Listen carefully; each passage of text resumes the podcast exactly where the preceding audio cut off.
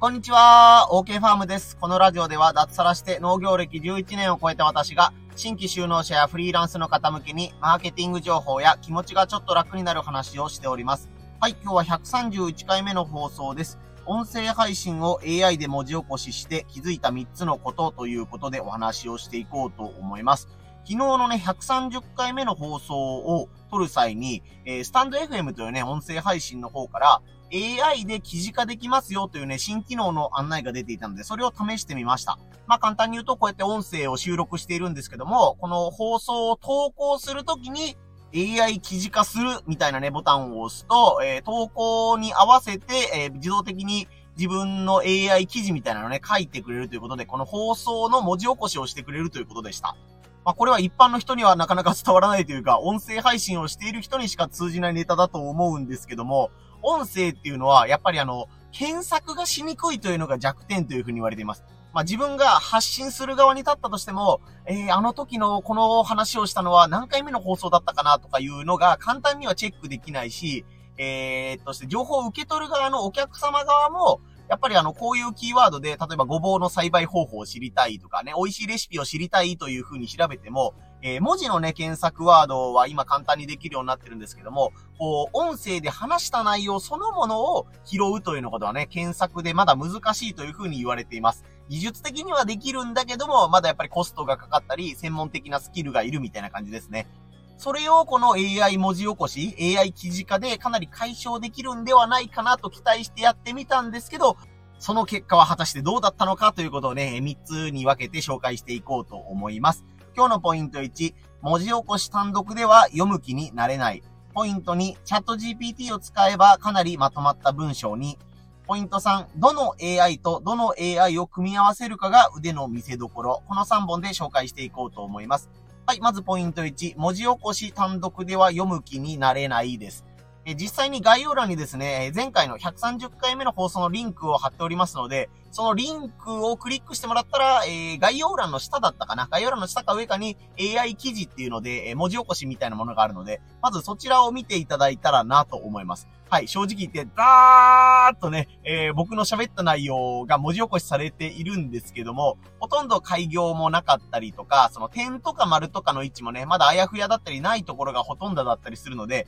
正直かなり読みにくいと思います。喋った僕自身は、あ、ここでこういうことを喋ってたなとか、うん、これはここの話だなっていうのがあれこれとかでわかるんですけども、初めて見た人がその AI 記事、まあ、スタンド FM さんが今回、えー、やってくださった AI 記事というものは、正直まだ見るのは難難しいというか、見る気になれないレベルじゃないかなと思います。まあ、芸能人とかすごい有名人で、あなたがその人のすごいファンだったりしたら、芸能人の一言一句を逃すまいと、真剣にその、うーん、どういうんですかね、点とか丸、句読点がしっかりしてない文章も読むっていう可能性があったりするかもしれないですけど、なんかこの参考書的な見方で誰かの放送を聞きたいとか、まあ普段ね、一緒に活動しているコミュニティ仲間とかね、SNS 仲間みたいな人の、えー、放送をね、聞きたいなという時に、あんまり熱心に文章を追っかけるまではしないんじゃないかなという感じですね。まあ、とりあえずあの、音声を10分丸々聞くのがめんどくさいから、文字で見たいという人もいるかもしれないんですけども、それにしてもまたちょっとこのままだと、うーん、喋ったままの、本当に喋った文字起こしのままが、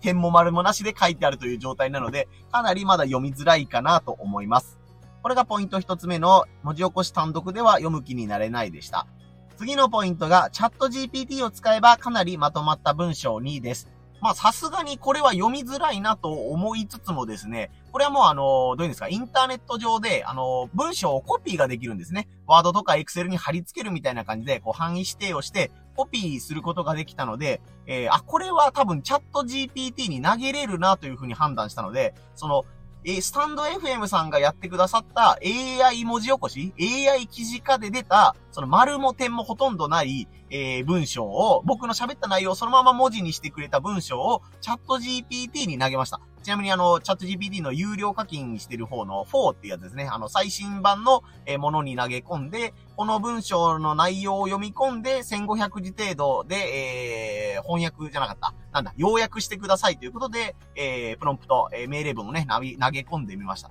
その結果、かなり、えー、まとまって読みやすい文章になりました。まあ、このチャット GPT-4 に投げて、えー、文字起こしを要約したものなら、まあ、自分のノートとかブログにね、えー、貼り付けて、まあ、こういったお話をしていますとか、まあ、要約はこんな内容ですってやっても、まあ、なんとか読めるレベルというか、まあなんとか目次代わりとか、えー、初見の方が音声聞くまでじゃないけど文章ならチラッと見てあげてもいいよって人も、なんとか見てもらえるレベルになるんじゃないかなというふうに思いました。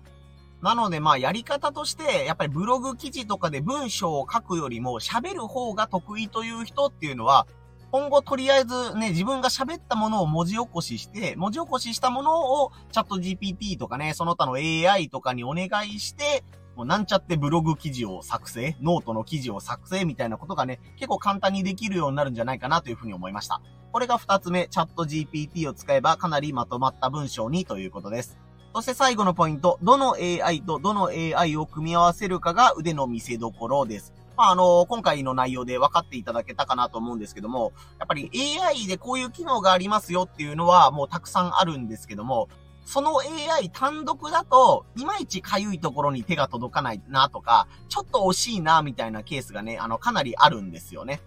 だから、一つ目のね、えー、何しましょうか？A、B、C にしましょうか。A という AI があって、A という AI を使って何かを作った。で、でもこの物足りないところがあるから、B の AI にそれを投げ込んで、ね、あの B のところを通して、えー、少し良くなったものが出てきた。仕上げに C の AI に、えー、その作ったものをさらに通すと、えー、かなり、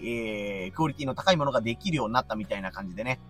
どの AI を使うかとかね、どういった順番でその AI を使うかというのが、え、腕の見せ所になってくるんじゃないかなと思います。え、今回言ったので言うと、まず文字起こしをするのはこの AI が強いよねっていうのを自分が見つけておけば、かなり精度の高いものができるというか、その他大勢の方よりも一歩ね、あの、前に出ることができるというわけですね。あの、料理に例えると、皆さんのご自宅、ご自宅にある調理器具を見て、ね、あの、これはコンロでやった方がいいのか、電子レンジでやった方がいいのか、鍋で茹でた方がいいのかとか、いろいろ選択肢とか道具があると思うんですよ。それを自分の中で手持ちのアイテムを把握した上で、この食材を調理するときは、まず電子レンジにかけた方がいいのか、それとも茹でた後に再度電子レンジにかけた方がいいのかとかね。使う食材は同じなんだけども、どの器具をどの順番で使うかというので、ね、料理の出来栄えが変わるということはね、結構あるあるだと思います。なので今回の場合だったら僕はこのスタンド FM さんがやってらっしゃる、えー、60分だったかな。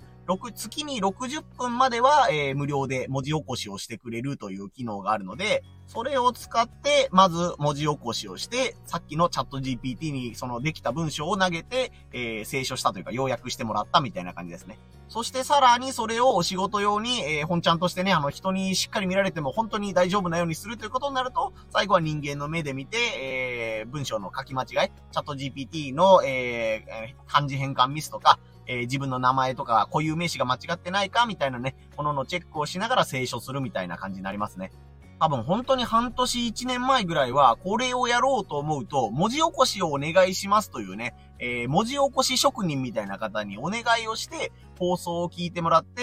えー、ね、なんて言うんですか、キーボードでカタカタカタカタ打ってもらうみたいなことをやるとか、精度は悪いけど、なんかあの、Google とかのあの、音声文字入力みたいな機能を使って、自分のマイクと、この、話している放送内容のスピーカーを近づけて、こう、正しく文字が出ているか自分が見ながら打ってもらうみたいなことをしないといけなかったのが、えー、音声ファイルをポンとそこに、えー、なんですかね、あの、投げ込むだけで、え文字起こしをしてくれるようになったので、俺はすごい楽になったなというか、えー、使いどころが分かってくるとめちゃくちゃ便利なツールじゃないかなと思いますので、興味のある方はね、あの、スタンド FM の AI 記事作成のね、あの機能を使ってみてもらえたらと思います。えっ、ー、と、2023年7月15日現在、今日現在は、残念ながらあの、パソコンのウェブサイトからでないと、その AI 文字 AI 記事作成か。AI 記事作成は使えないということなので、一旦音声を収録してもらったものをパソコンから投げるということをしないとね、あの、現時点ではできないということなんですけども、やりたい方は、まず音声を、えー、レコーダーアプリとかで撮って、それをパソコンにね、投げ込むという作業が必要とのことです。